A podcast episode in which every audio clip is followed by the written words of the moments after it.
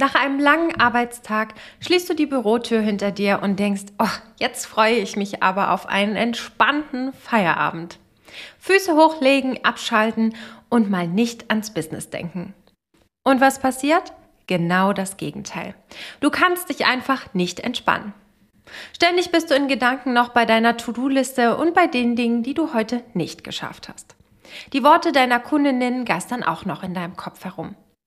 Und das, obwohl du genau weißt, dass du die Zeit am Abend eigentlich bitter nötig hättest, um mal wieder abzuschalten und deine Akkus wieder aufzuladen. Irgendwie ist es doch echt verhext. Je stärker du versuchst, deine Gedanken zu unterdrücken, umso präsenter sind sie. Du hast das Gefühl, dein Gehirn kommt gerade erst so richtig in Fahrt. Es ist zum Schreien. Damit soll jetzt ein für alle Mal Schluss sein. Mir liegt es nämlich sehr am Herzen, dass du deinen Feierabend ganz bewusst genießen und für dich, deine Bedürfnisse und deine Liebsten nutzen kannst. Dein Feierabend soll ganz alleine dir gehören. Du arbeitest so viel und so hart, dann darfst du ja wohl auch mal abschalten und nicht an die Arbeit denken, oder? Ich möchte dir helfen, dass du aus diesem Teufelskreis von endlosen Grübeleien und Sorgen ausbrechen kannst. Ich möchte dir wirklich dabei helfen, abzuschalten, und zwar ganz ohne ein schlechtes Gewissen. Dabei brauche ich allerdings auch deinen vollen Einsatz, denn das Abschalten geht leider nicht per Knopfdruck. Deswegen habe ich fünf Fragen für dich mitgebracht, die du dir stellen sollst, wenn du einfach nicht zur Ruhe kommst.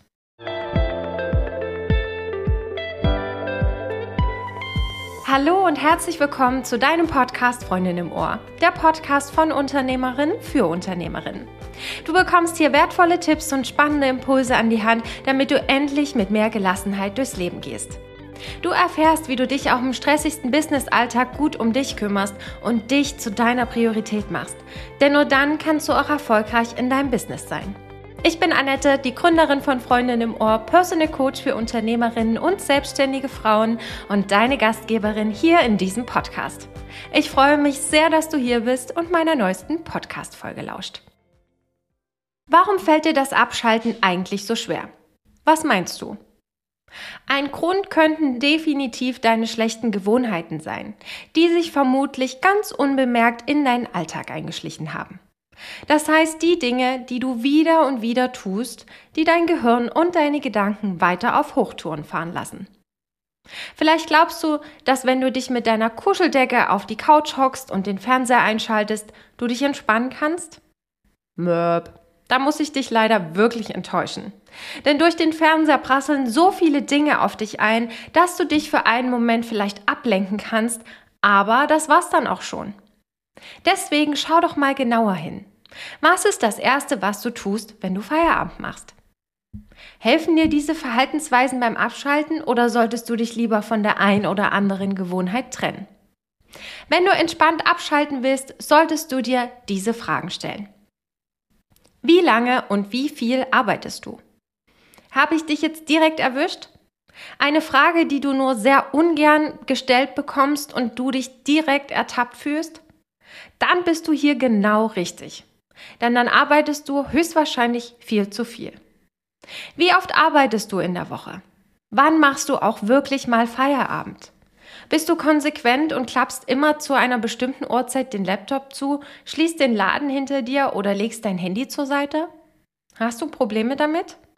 Dann ist es wirklich wichtig, dass du deine Aufgaben ganz klar priorisierst. Nachdringlichkeit und Wichtigkeit. Wahrscheinlich denkst du jetzt, ja, super Annette, toller Tipp. Was ist aber, wenn all meine To-Dos super wichtig sind? Sorry, Freundin, aber da muss ich dir jetzt mal ganz klipp und klar sagen, dass das nur in deinem Kopf so ist. Es scheint nur so, weil jeder von außen dir Druck macht.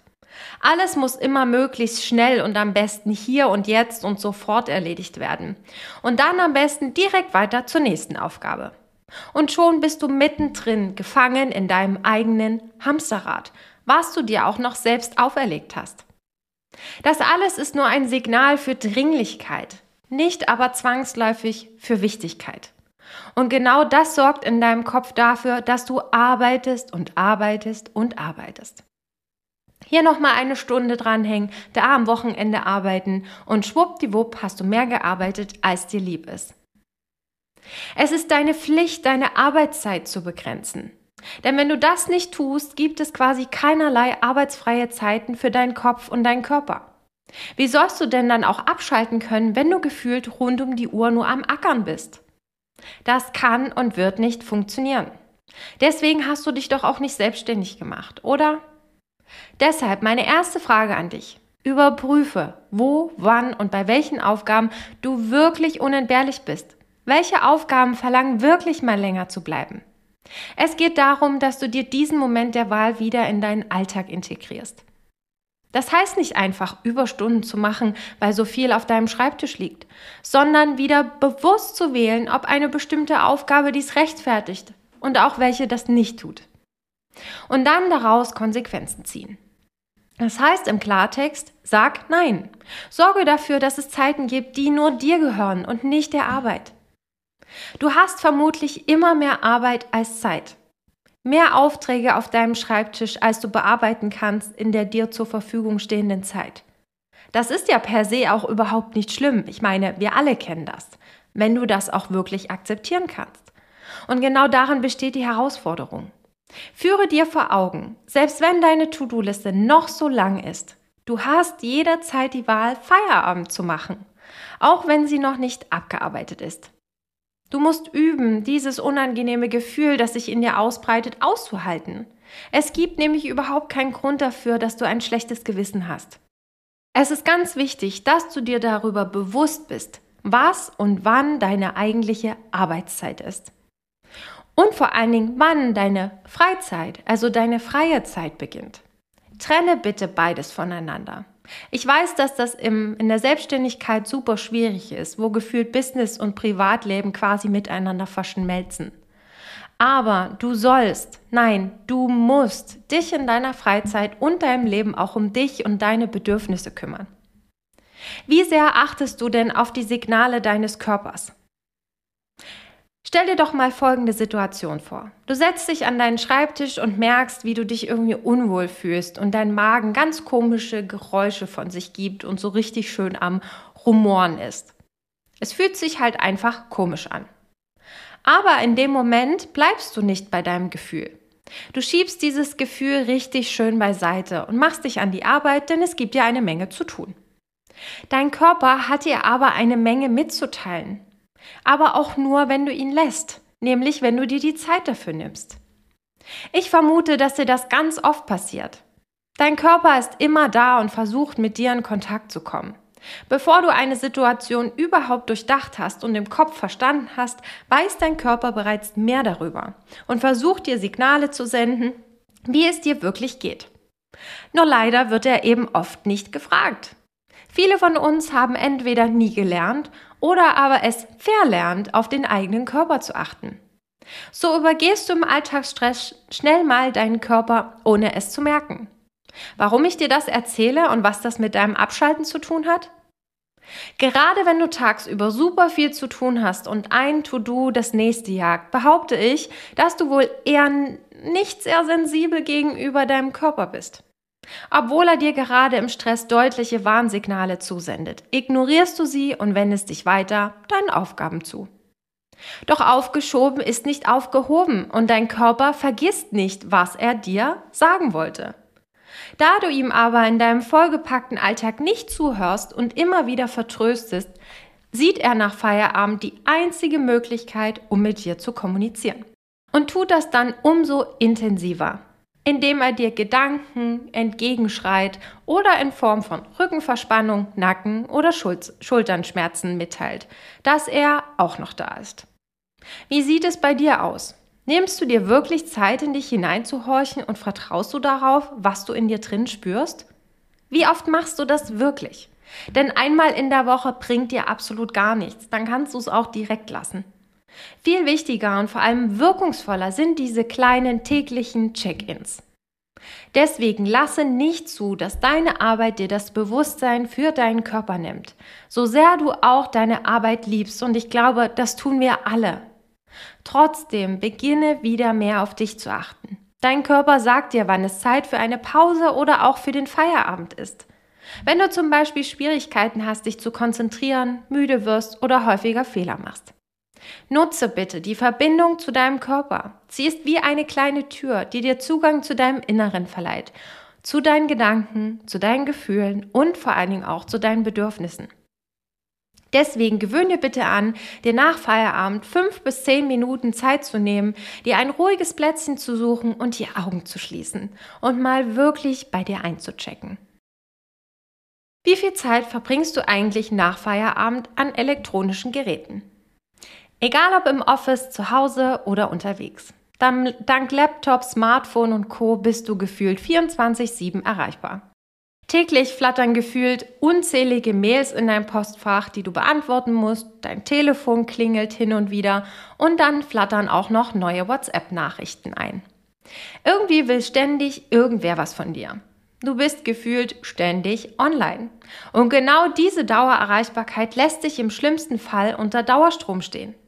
Wahrscheinlich bist du dir dessen gar nicht wirklich bewusst, welchem Stress und welcher Belastung du da ständig ausgesetzt bist. Ich meine, wie auch, wenn es in Fleisch und Blut übergegangen ist und quasi schon zu deiner eigenen Normalität gehört. Dieser Stressfaktor ist es auch, der vor deinem Feierabend keinen Halt macht. Ganz im Gegenteil. Für die meisten von uns ist er unverzichtbar geworden und gilt auch gern mal als Alibi-Erholung. Damit du jetzt aber nicht denkst, ich erzähle dir hier irgendwas vom Pferd, habe ich mal ein bisschen recherchiert und ein paar Fakten für dich mitgebracht. Im Durchschnitt verbringen die Deutschen täglich 556 Minuten mit Medien. Das sind umgerechnet 9 Stunden und 26 Minuten. Und es wird noch schlimmer. Ein US-Marktforschungsinstitut hat die Smartphone-Nutzung von Menschen beobachtet. Jeder von uns berührt sein Smartphone durchschnittlich 2617 Mal pro Tag. Bei extremen Nutzern lag die Zahl mit 5427 Berührungen nochmals deutlich darüber. Und jetzt mal ganz im Ernst. Wenn du das hörst, wie soll sich denn innere Ruhe einstellen, wenn von außen permanent irgendwelche Eindrücke auf dich einprasseln? Deswegen ist es unverzichtbar, dass du deinem Körper äußerliche Ruhe gönnst. Wenn du es wirklich ernst meinst und wirklich abschalten und einen freien Kopf bekommen willst, empfehle ich dir, Laptop und Smartphone freie Zeiten einzurichten.